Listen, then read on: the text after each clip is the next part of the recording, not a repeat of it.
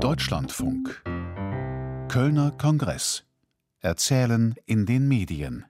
Anja Mauruschat. Audionarrative von Künstlerin Caitlin Prest.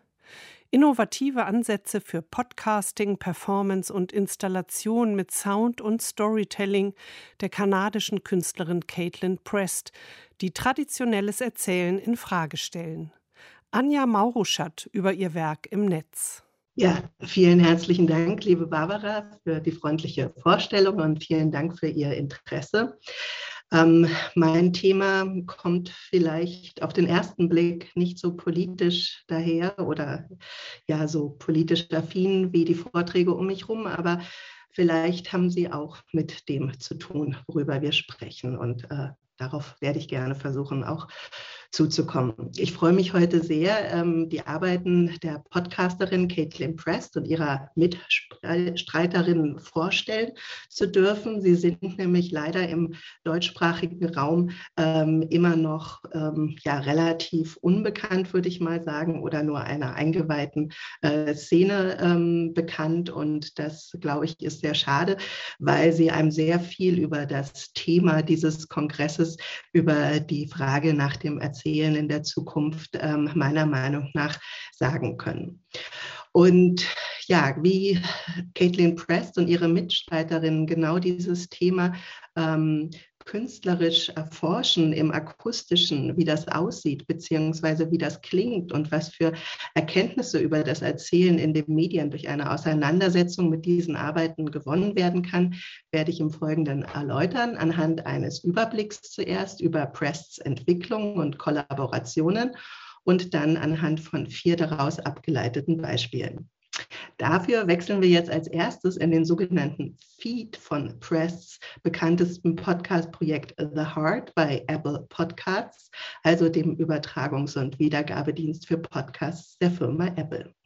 Und hören wir nun einfach erst einmal eineinhalb knapp eine Minute ähm, Caitlin Prest zu auf Englisch.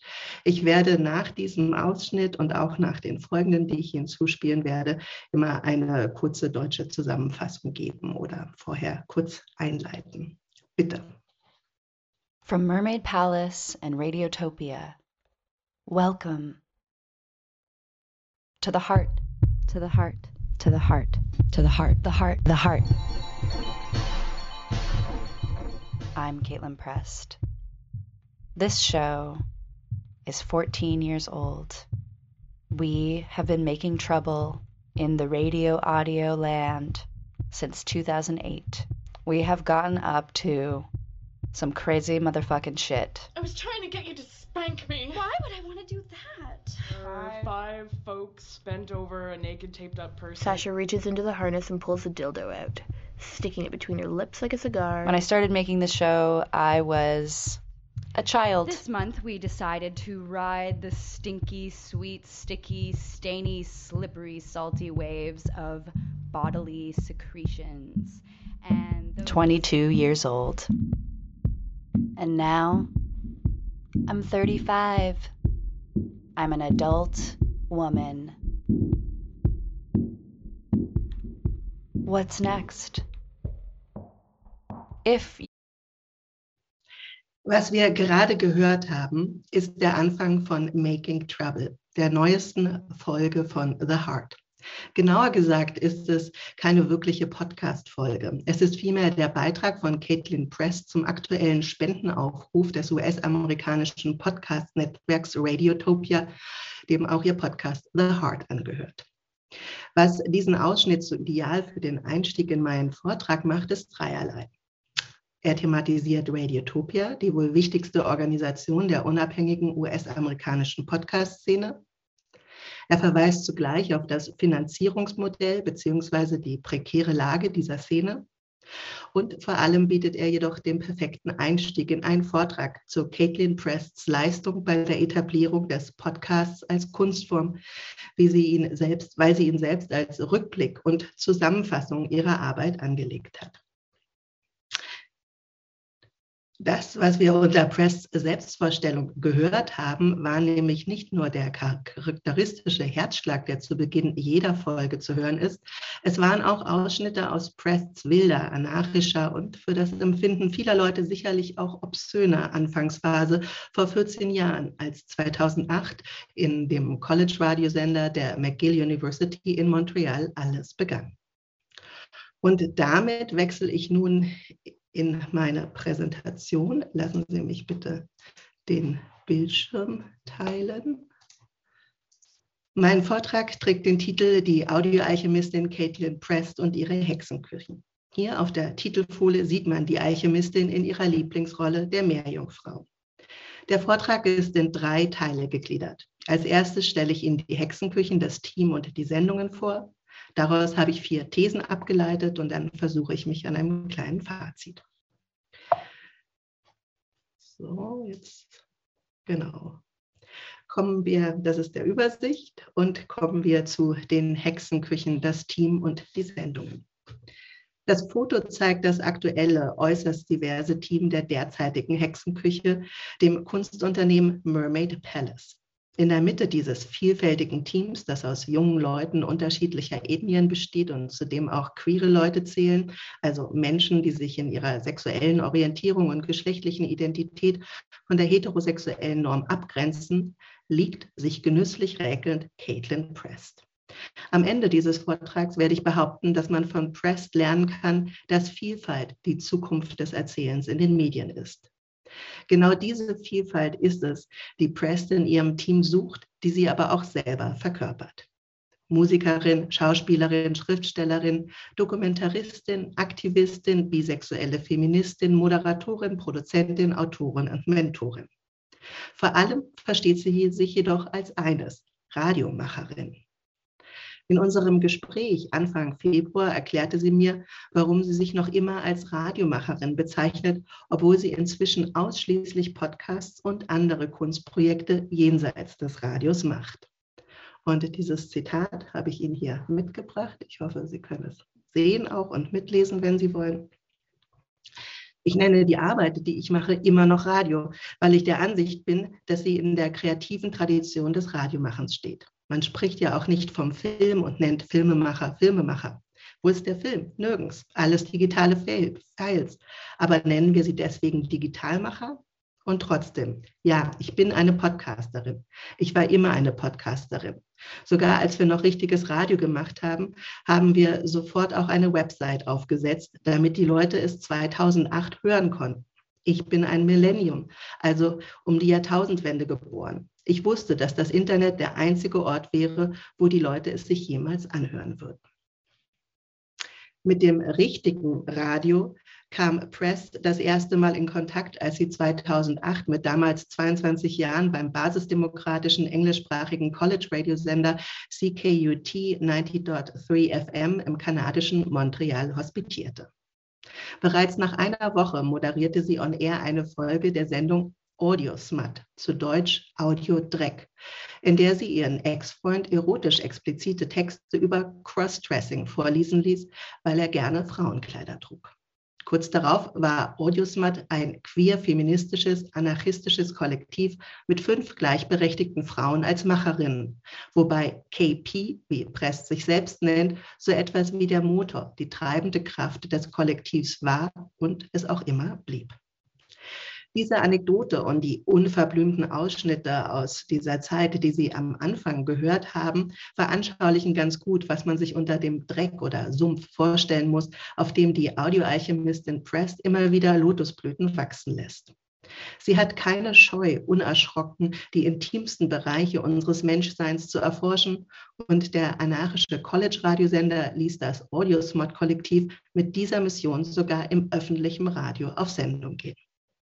Damals verliebte Prest sich über beide Ohren in das Radio und sie ist sich sicher, dass ihre erste Liebe auch ihre letzte bleiben wird, auch wenn sie heute nicht mehr jeden Tag mit dem Radio ins Bett gehen möchte, sondern auch gerne mit anderen Medien wie Fernsehen und Performance-Videos auf Vimeo rummacht, wie sie im Gespräch sagt. Was sie an solchen College-Radiosendern und dem öffentlich-rechtlichen Radio liebt, ist deren politische und egalitäre Auftrag, wie sie sagt. Und daran hat sich auch nichts geändert.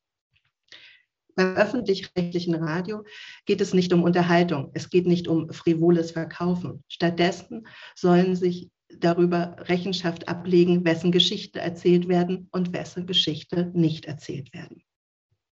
Diese Voraussetzung bietet ihr den perfekten Rahmen für ihre eigene künstlerische Arbeit und Forschung, die sie als anti-elitär versteht.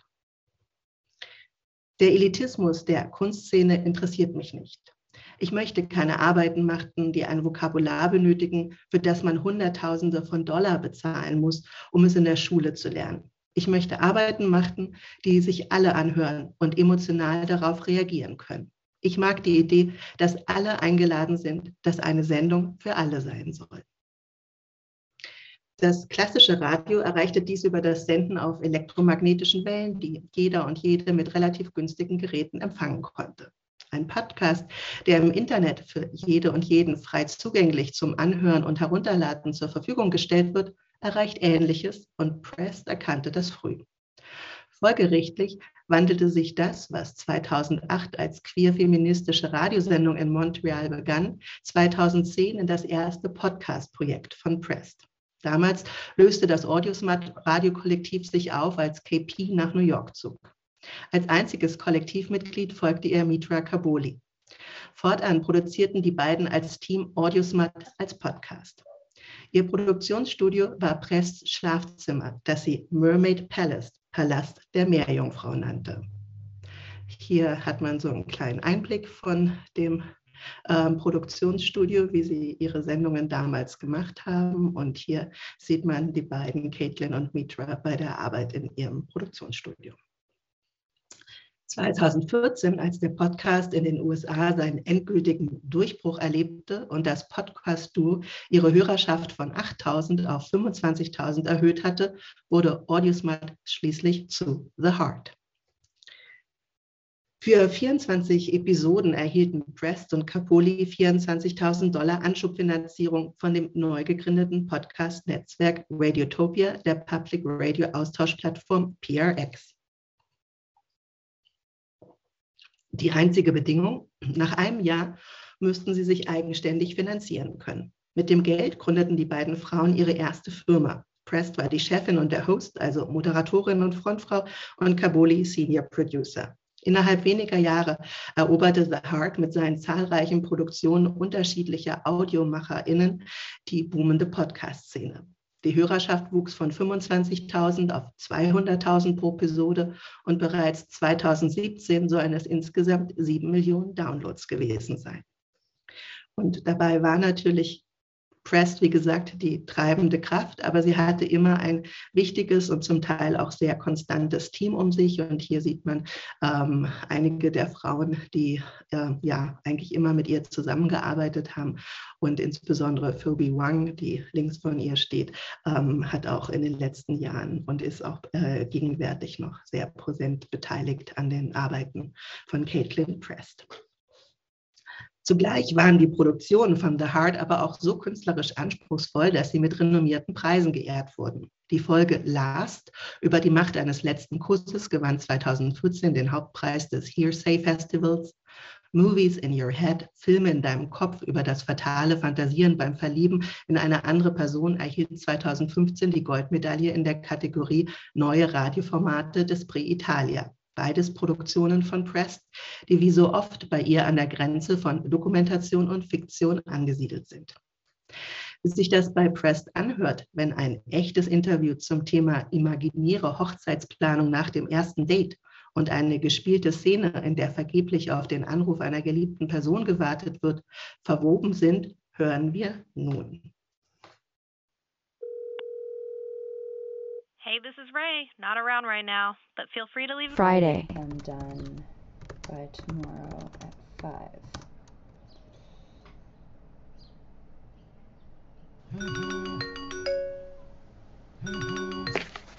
Hmm.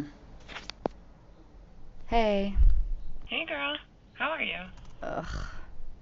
I'm going crazy. Like I'm going crazy. I haven't I haven't I know it's only it's been okay, okay. It's been a day. I know it's only been a day. I'm freaking out. Like 1 p.m. Is that Ugh. 2 p.m.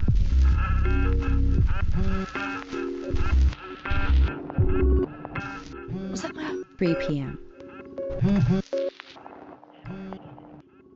Why does everything have to sound like my phone right now? 4 p.m. 7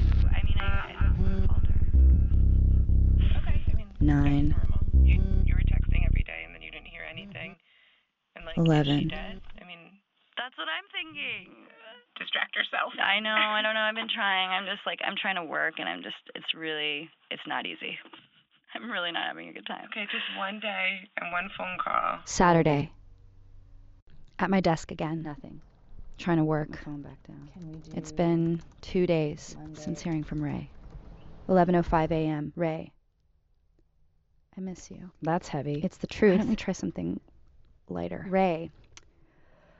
What's up? How's your day going? Mm, this isn't. Mm. This doesn't. Oh yeah. I have um, to go to the bank around the corner from your house later this afternoon. Ray. I'm heading to the bank later. Ray. I'm doing some errands in your neighbor later. You want to go for a stroll before or after? Doing- Doing some errands in your neighbor. 5 p.m. Are you around? Doing some errands in your neighbor. Shoot me a text if you're around. and uh, before you recognize. And so the point of that is that uh, it sometimes can be just off one occasion, off of one to four or five things that you've learned about them that you just take and run with.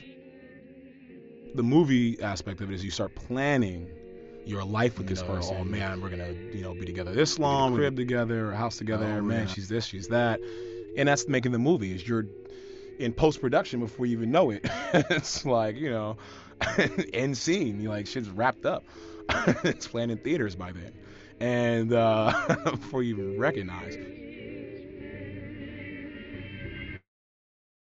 Was Sie gerade gehört haben, war eine Zusammenstellung ähm, eines realen Interviews am Schluss mit jemandem, der genau über diese Erfahrungen berichtet hat und einer Szene, in der Caitlin Prest die Person spielt und eine ausgesprochen gekonnte ähm, ja, Bearbeitung unterschiedlichster technologischer Mittel, um das Verrücktwerden vielleicht ähm, oder ja, die ganzen Gedanken, die einem durch den Kopf gehen, wenn jemand nicht anruft, auszudrücken.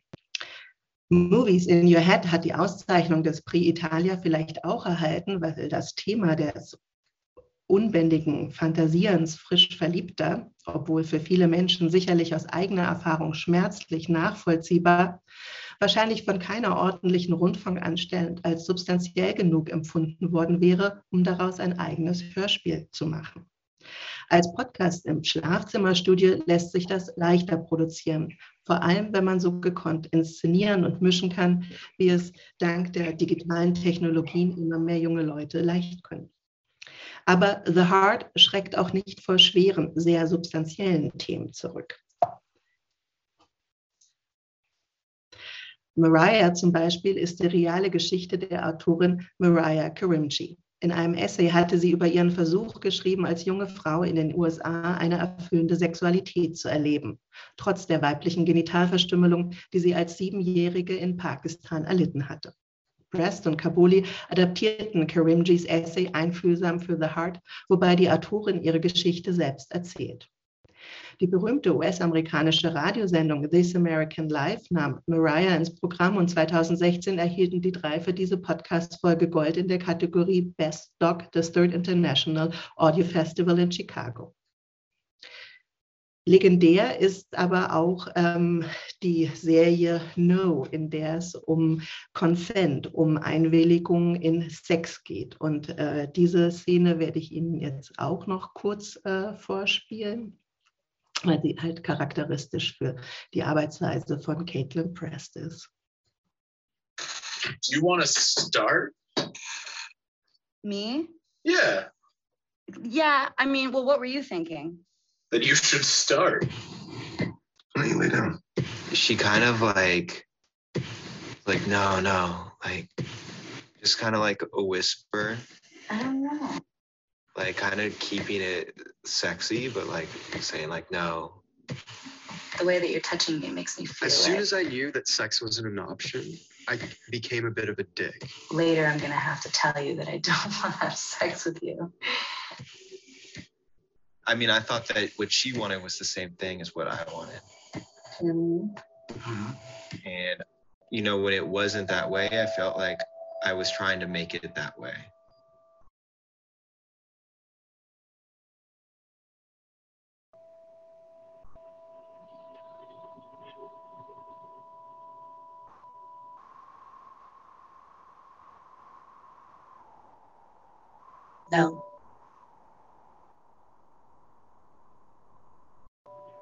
The heart. Coming out starting May 9th.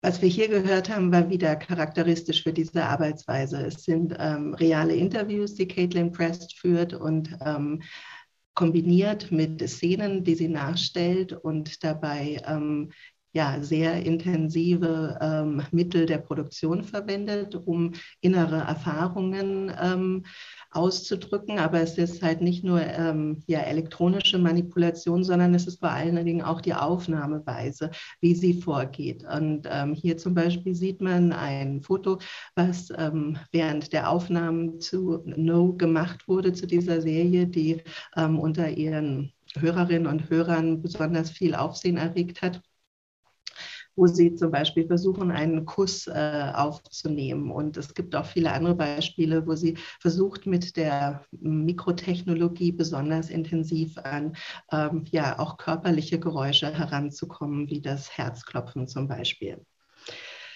All diese Erfolge als Macherin und Produzenten bescherten Prest einen Vertrag mit der öffentlich-rechtlichen kanadischen Rundfunkanstalt CBC für eine sechsteilige fiktive Podcast-Serie über die Anatomie einer Liebesbeziehung, von der ersten Begegnung bis zum Schluss.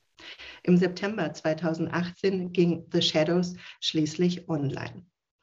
Das Besondere daran ist, dass mit ähm, The Shadows Press eine Art ähm, ja, Wandel vorgenommen hat, dass sie sich ähm, mehr von den dokumentarischen Elementen abgewendet hat, obwohl die Geschichte ähm, durchaus autobiografische Züge hat.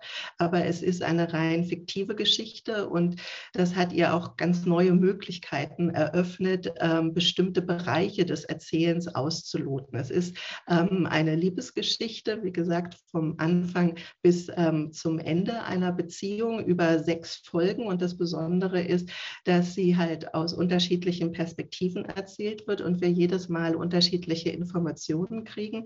Ähm, es ist die Geschichte ähm, von David, in den sich ähm, die, Autor die Hauptperson, die auch noch Caitlin heißt, verliebt. Und es ist auch die Geschichte eines Pullovers, The Sweater. Nämlich in der dritten Folge erzählt der Pullover eigentlich die Geschichte. Und ich möchte Sie hier einfach nur ganz kurz mal reinhören lassen, wie das klingt, wenn sich ein Pullover mit einer Jeans darüber unterhält, ähm, wie chaotisch es in der Wohnung von äh, Caitlin Prest ist.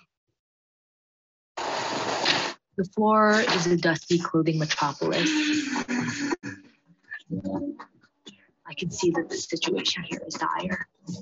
My god, you picked up! You never pick up! I meet a pair of jeans named. Hi, welcome. Welcome to the orientation. My name is Jean Simmons, not to be confused with G E N E Simmons. Ah, wanna rock and roll all night. Yeah, not that guy. J E A. How's it going? I'm back. Anyway, okay, let me show you around, give you the tour. They Also, ich kann die Folge sehr empfehlen. Sie ist sehr amüsant und es äh, ist wirklich eine interessante Erfahrung aus der Perspektive eines Pullovers, eines Liebesgeschichte äh, wahrzunehmen. Und sie ist wieder mal sehr ähm, kunstvoll und äh, spielerisch inszeniert. Die fünfte und vorläufig letzte Hexenküche von Prest ist Mermaid Palace. 2019 gründete sie dieses Kunstunternehmen. Dort führt sie mit einem Team aus alten und neuen Mitstreiterinnen, einschließlich ihrer Schwester, die Arbeit von The Heart weiter und baut sie in Richtung Fernsehproduktionen und Performances aus. Ähm, zum Beispiel gibt es auf Video auf Vimeo ein sehr interessantes Video über ähm, die ja, Intention von diesem Mermaid Palace und auch eine Frage danach, was es bedeutet, als weiße Frau im Kunstbetrieb, ähm, in einem kapitalistischen Kunstbetrieb sich zu behaupten und Karriere zu machen und ähm, ja, wie sie das versucht mit ihrem sozialen Engagement in äh, Verbindung zu bringen. Benannt ist Mermaid Palace natürlich nach dem New Yorker Schlafzimmerstudio. In unserem Gespräch habe ich sie aber natürlich auch gefragt, warum äh, sie so fasziniert ist von der Meerjungfrau und sie hat mir das wie folgt erklärt. Zitat. Die Meerjungfrau symbolisiert für mich eine Seele in zwei Welten, im Wasser und auf dem Land. Das Wasser ist Feminismus und soziale Gerechtigkeit. Das Land ist die kapitalistische Realität, in der wir leben. Das Wasser ist mein Aktivismus, meine queere Community, meine Politik. Das Land ist mein Weißsein und all das, was mich zu einem Teil der unterdrückenden Gruppe macht. Alles an ihr, von dem ich profitiere. Vielleicht ist das Wasser auch mein künstlerisches Ich und das Land ist die Person, die in die Position einer Managerin gelangt ist, ohne das geringste Managementtalent wie bei den anderen äh, Projekten zuvor, also auch bei The Heart oder auch bei ähm, jetzt Mermaid Palace, ähm, was ja eigentlich nur die Produktionsfirma ist für The Heart, was auch immer weiter äh, noch geführt wird als Podcast-Projekt, war es nämlich ähm, ein großes Anliegen, immer auch für Caitlin Prest, anderen Leuten einen Raum zu geben, zu Wort zu kommen, ihre Geschichten zu erzählen. Also es ist durchaus sie als eine zentrale Figur, aber nicht nur als als ähm, ja, Künstlerin, Macherin, Podcasterin, sondern auch als Mentorin und ähm, Produzentin. Und all das hat Ihnen hoffentlich, glaube ich, so ein bisschen einen Überblick über diese Art von äh, ja, Werk gegeben. Und ich habe ähm, durch die Beschäftigung äh, mit Ihren Arbeiten für mich selber äh, vier Thesen abgeleitet, denen ich Sie äh, dann auch im Interview konfrontiert habe und nachgefragt habe. Und diese vier Thesen versuche ich jetzt noch ähm, relativ bündig auch mit Ihren Antworten wiederzugeben, ähm, auch wenn vielleicht ich dabei das eine oder andere aus Zeitgründen überspringen werde. Und zwar kommen wir damit zum Teil der Thesen. Die erste These lautet, Podcast ist Radio plus X. Und dabei ähm, ist X äh, stellvertretend für mehr Intimität, aber auch mehr Beständigkeit zu verstehen. Den Beständigkeitsaspekt lasse ich jetzt ein bisschen weg, aber das ist genau das, was Sie auch besonders am ähm, Podcast fasziniert hat. Also, dass man eben nicht das flüchtige Radio hat, sondern ein Feed, in dem man wie in einer Galerie auch unterschiedliche Sendungen inszenieren kann. Aber das, was alles, was ich Ihnen vorgespielt habe, sicherlich ja ähm, sehr stark zum Ausdruck gebracht hat, ist also diese besondere besondere Form von Intimität, die beim Podcast gegeben ist und die Prest selber auch früh erkannt hat. So sagt sie nämlich in dem Gespräch, für mich als jemand, der Arbeit über Liebe und Intimität macht, ist der Podcast eine intimere Form als das Radio, weil du jemanden direkt eins zu eins ansprichst. Du versuchst nicht jede einzelne Person in der ganzen Nation anzusprechen, von dem radikalen Punkrock-Teenager bis zur Oma in Saskatchewan. Du sprichst zu einer Person. Das ist auch das, was natürlich ähm, die unterschiedlichsten Podcast-Forscher und Forscherinnen in den letzten Jahren verstärkt beschäftigt hat. Und einer von ihnen, der ähm, sehr viel zum Podcast geforscht hat, ist der Brite Richard Barry. Und er definiert den Podcast auch als etwas, das eine bestimmte Form von sogenannter Hyperintimacy, Hyperintimacy, ähm, Hyperintimität äh, bereitstellt, wie er es nennt. Ähm, Podcasts werden in einem intimen Setting, meistens auch über Kopfhörer gehört. Ähm, und sie haben natürlich eine intime Form der Kommunikation, dass die Sprache eine wichtige Rolle spielt, aber bei Press nicht nur, auch die Geräusche ähm, sind ja sehr intensiv und in vielen Fällen, sagt er, ähm, werden Podcasts auch von Leuten präsentiert, die eine bestimmte Art von Community haben, zu der sie eine intime Beziehung auf unterschiedliche Weise aufgebaut haben, insbesondere natürlich auch über Social Media. Und last but not least kommt auch hinzu, dass äh, die Produktionsweise vieler Podcasts genau nämlich in solchen ähm, Schlafzimmerstudios wie dem Mermaid Palace zu einer weiteren Form von Intimität beitragen. Und ich finde ganz interessant, ähm, was ich hier auch in dem Zusammenhang erwähnen möchte, dass zum Beispiel die Australian Broadcasting Corporation eine Art Handreichung auf ihrer Website anbietet dafür, wie man Podcasts machen soll, ähm, wenn man sich mit einem Podcast-Projekt bei Ihnen bewirbt. Und ähm, da werden unterschiedliche Regeln aufgelistet. Und die Regel Nummer vier lautet, Podcasts are built for the headphone generation. Be respectful, warm and gentle inside their heads. Also Podcasts werden für die äh, ja, Kopfhörergeneration gemacht. Man soll respektvoll, warm und freundlich in ihren Köpfen sein. Und ich denke, so obwohl Press ähm, sehr radikale Themen aufgreift, ist sie genau das oder macht sie genau solche Art von Inhalten, ähm, ohne dass sie sich sicherlich an die ABC-Handreichung gehalten hätte, sondern das von alleine entwickelt hat. Die zweite These ist, Kunst und Kommerz schließen sich meist aus. Qualität braucht Schutz. Ich werde jetzt versuchen, ein bisschen die Zitate aus dem Gespräch aus Zeitgründen zu paraphrasieren. Ähm, was sie unter anderem in dem Gespräch gesagt hat, ist, dass es ähm, ja ein großes Problem in der ähm, US-amerikanischen Podcast- und Radioszene ihrer Meinung nach gibt, ähm, dass nämlich vor allen Dingen die Zahlen zählen. Es geht darum, wie viel kann man verkaufen, ähm, je nachdem, wie viele Zuhörerinnen und Zuhörer man hat. Das hat ihnen ja auch dann den Vertrag mit Radiotopia beschert, dass sie halt 25.000 Leute zumindest hatten. Ähm, aber was sie sagt, ist, die Art von Arbeit, die sie machen möchte, kann man eben nicht über Zahlen alleine ermitteln. Ähm, sie hat einen qualitativen Wert, den man nicht bemessen kann. Und weiter im Zitat, wie bemisst man, wenn einem jemand schreibt, dass er durch das Anhören unserer Sendung, also No über ähm, die Einwilligung zum Sex, verstanden hat, dass er ein misshandelnder Partner ist und gerade eine Therapie begonnen hat, weil er die Sendung gehört hat? Wie bemisst man, dass queere Menschen sich in ihrem Körper zu Hause fühlen? Viele Leute haben uns geschrieben, dass unsere Sendung für sie ein Aha-Erlebnis war. Das ist möglich, das ist erlaubt. Es ist diese Art von Arbeit, die mich interessiert. Und es wird immer schwierig sein, Leute davon zu überzeugen, dass es wert ist, dafür zu zahlen. Also das ist dieses Problem, was sie auch selber als Macherin in der US-amerikanischen Szene sieht für sich. Und ähm, ja, was sie aber trotzdem halt sagt, ist, dass sie immer versucht, die Kunst ähm, über diese kommerziellen Aspekte zu stellen, weil ähm, das genau das ist, was sie machen möchte. Und was versteht sie unter Kunst? Ich meine Arbeiten, die ehrlich sind, die real sind, die wahr sind, die die Wahrheit erzählen über das Leben, die die Wahrheit über soziale Themen erzählen und die das auf eine Weise tun, die das Medium ehren. Es geht darum, inspiriert zu werden. Es geht um Magie, eine Magie, die man verspürt spürt, wenn man runter in die U-Bahn geht und jemand spielt Musik und plötzlich fällt einem ein Gewicht von seinen Schultern.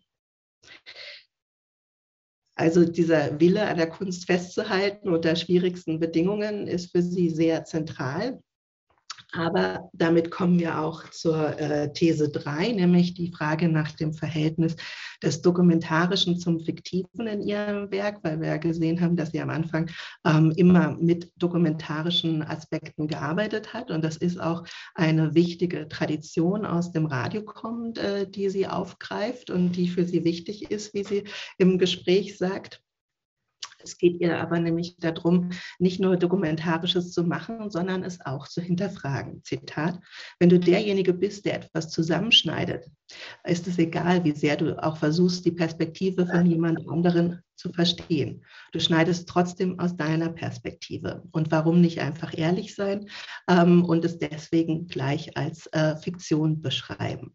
Ähm, und sie sieht sich damit in der Tradition des Feminismus, ähm, in dem es darum geht, das Dokumentarische zu hinterfragen, gemäß dem ähm, feministischen Satz, das Persönliche ist das Politische. Das führt sich letztlich auch zu der Überlegung, dass jede Erzählung Fiktion ist. Eine Erzählung ist nie Wahrheit. Jede Geschichte, die man erzählt, ist immer Fiktion. Und damit komme ich zur vierten und zur letzten These, ähm, dass für Caitlin Press aus ihrer Perspektive die Zukunft Vielfalt ist oder Vielfalt die Zukunft.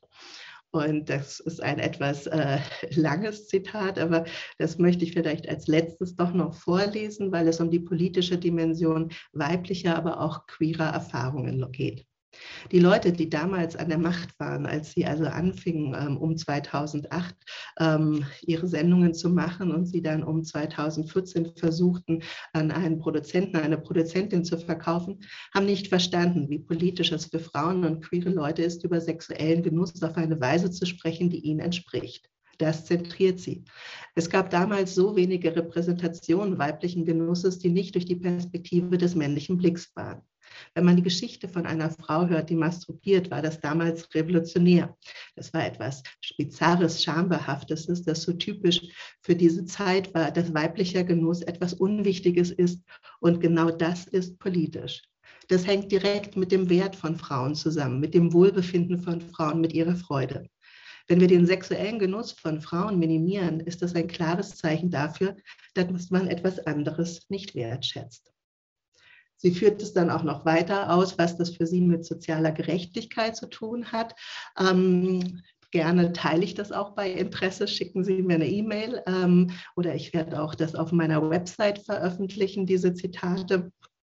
Aus Zeitgründen überspringe ich sie aber und komme damit zu dem Fazit. Ähm, also wenn man diese vier Thesen, die ich aus Ihrem Werk abgeleitet habe, Podcast ist Radio plus X und X ist Intimität, also Hyperintimität und Kunst und Kommerz schließen sich meist aus. Qualität braucht Schutz.